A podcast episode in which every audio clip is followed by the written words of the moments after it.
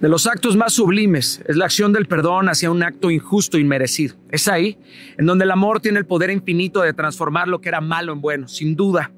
Hay dolores inimaginables que escalan a lo inolvidable, pero el perdón no es una amnesia temporal. Es la capacidad de ver la flor en el cemento, es tener esperanza en el llanto desgarrador. A este mundo le hace falta mucho perdón.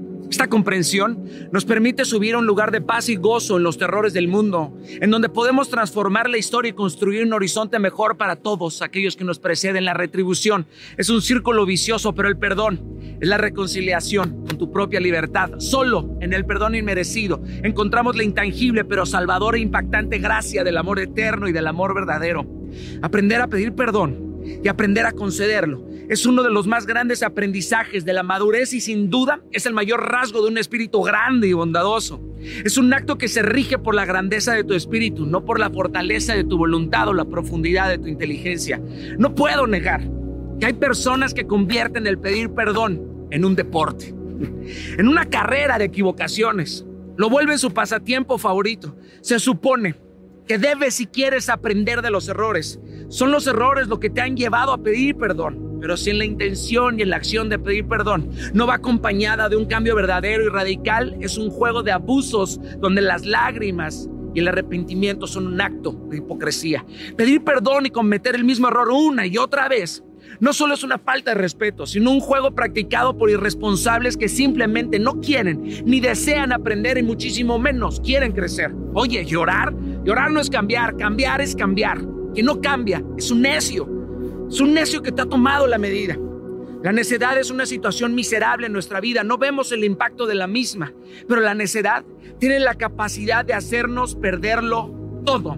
Cambia, cambia antes de que sea demasiado tarde. No esperes las consecuencias. Yo sé que nadie experimenta en cabeza ajena, pero escucha estas palabras y ahórrate el dolor venidero. No cures, mejor prevé. Deja de ser egoísta y comienza a pensar más en los demás que en tu propia satisfacción. Te aseguro que ahí encontrarás más placer y satisfacción que en servirte a ti mismo. Queridos, a ti que te han lastimado, yo sé que no quieres perdonar, pero no lo hagas por los demás, hazlo por ti, hazlo por obediencia, hazlo por Dios y ahí recibirás tu paga. Perdonar las veces que sea, ese es el mandato y te juro que ahí encontrarás paz. Lo que te lastimaron fue el ego. Sana tu ego, la peor consecuencia que el otro tendrá que vivir será verte perdido y yo sé que aún no se ha arrepentido, pero lo hará. Ámate, ámate de la misma manera que otros te gustaría que te amaran. El reto no es dejarlos ir, sino dejar ir el pedazo tuyo que se quedó con ellos. El responsable del dolor tendrá que aceptar las consecuencias de sus errores y de tus acciones, porque perdonar no es convivir. De hecho, perdonar es dejarlos ir. Y aunque existe la posibilidad de mejorar esa relación anterior y llevarla a un nuevo nivel, de gracia, por supuesto, pero para eso, para eso se necesitará muchísima sabiduría y mucha humildad de ambas partes. Y aparte, necesitarán hacer un nuevo pacto en Dios. Pero es cierto que nuestras equivocaciones siempre van a tener un impacto en la vida de los involucrados y habrá que ser maduros y sabios para vivir y contrarrestar las consecuencias del acto. Queridos, y a ti, a ti que perdonas siempre, que vuelves a creer, no creas que eres un estúpido. Eres más fuerte de lo que te imaginas. Y gracias. Gracias porque cada perdón que tú das hace mejor al mundo.